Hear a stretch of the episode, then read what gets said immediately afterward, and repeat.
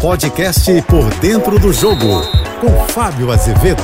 Olá, amigos da JBFM. Um atacante que recebe três cartões amarelos em quatro partidas apenas no início de um campeonato brasileiro precisa tomar uma punição.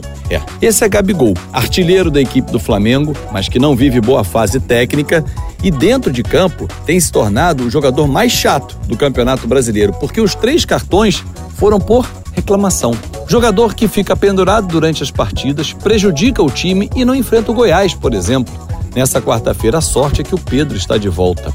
Mas o Flamengo tem problemas maiores, esse é um deles para resolver. O rendimento da equipe está muito abaixo do que se espera. Um time milionário com jogadores consagrados, mas que não estão entregando o resultado esperado. O técnico Jorge Sampaoli no Campeonato Brasileiro vem de três derrotas: Internacional, Botafogo e o último jogo diante do Atlético Paranaense.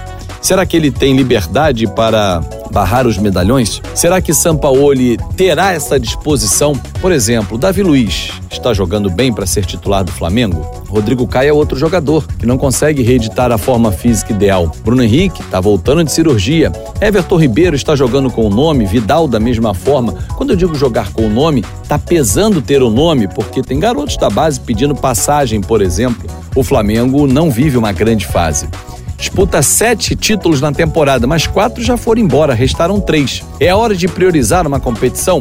O Campeonato Brasileiro, que ainda é longo e o Flamengo entrou na zona de rebaixamento, ou o mata-mata da Copa do Brasil, tem o Fluminense pela frente, ou a Libertadores, que está na fase de grupos, já numa espécie de segundo turno, vai para a quarta rodada. É difícil, mas o torcedor rubro-negro não vai aceitar passar 2023 de mãos abanando.